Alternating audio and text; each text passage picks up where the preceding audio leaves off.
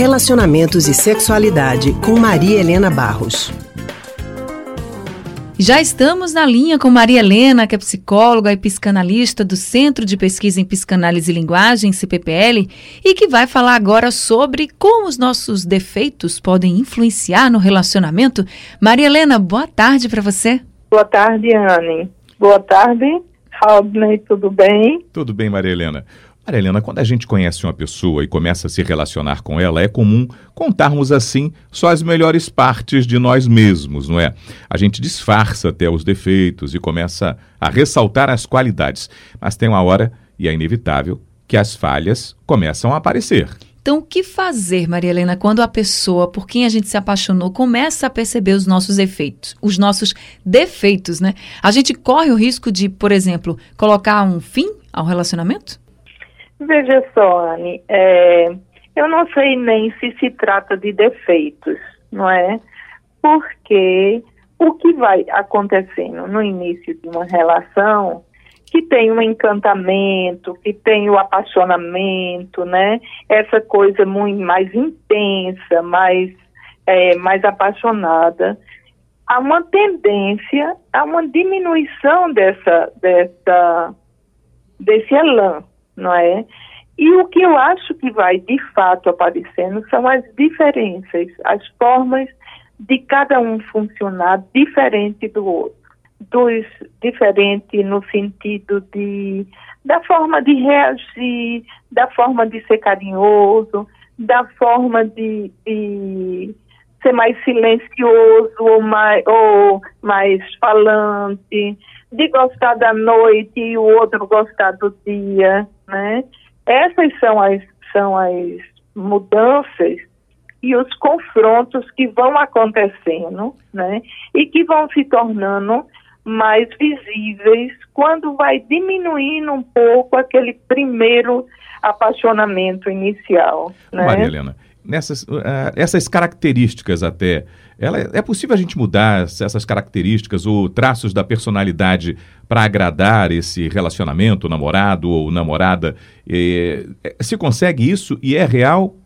Veja, Haldane, eu acho que tratar de consertar, de mudar a personalidade, eu acho que é uma questão dos acordos, não é? Primeiro, da aceitação da diferença.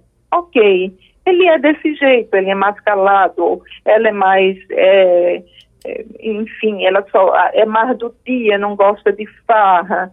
Então, são essas diferenças no cotidiano, né, que vocês vão, é, vai se ter que fazer acordos, não é? Você saber o outro, saber o limite para você, né? Se eu gosto, por exemplo, se eu sou muito afetiva e o outro não, o outro não, não é dessa forma que ele demonstra o afeto, certo? Então, vai ter que haver uma, uma mudança um pouco da parte desse que não é muito afetivo, porque ele sabe que o parceiro, a parceira, precisa desse tipo de expressão do afeto, né? Claro que ele nunca será um, um, um Dom Juan apaixonado e a dizer todo dia que ama, que adora, mas vai ter que encontrar um jeito que corresponda um pouco à necessidade dela. E a gente não pode amada. E a gente não pode ter o medo de mostrar nossas diferenças, né? A gente tem que assumir como a gente é também, né, Maria Helena? Até para poder ver como a gente vai é. agradar o outro em certos momentos, é. mas a nossa personalidade é nossa é nossa e não tem muito como mudar por conta do outro, né? Eu acho que se acontece isso, termina havendo uma submissão de um em relação ao outro, não é? Tá. O que eu acho que precisa sim acontecer são os acordos. Ok, eu não gosto de sair de noite, mas uma vez por semana vamos jantar fora, ou vamos ao cinema, ou vamos. Ok, entendeu? Porque senão o outro vai. Ou então, você vai só para o cinema hoje, eu fico em casa, Entendi. que não pode radicalizar esse, essa, esse processo, porque senão termina cada um tendo a sua vida isoladamente. Mas, ao mesmo tempo, não é? precisa haver essa tranquilidade de cada um manter os seus princípios, manter o seu gosto, manter os seus valores, né? E fazer os acordos necessários. Tá certo, Isso falou é, tudo. é uma construção difícil, viu, Anne?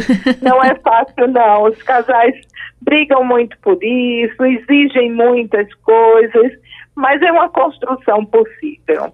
E aí a gente tá falando só do namoro. E quando chega na hora do casamento, que aí o dia a dia também Ah, tem pois outros é. costumes, outras diferenças que a gente já pode conversar, já pode ser até um mote para nossa próxima conversa, tá certo, Maria Helena? Ok, sim, senhora. Obrigada, muito obrigada por conversar com a gente um mais uma abraço vez. a todos.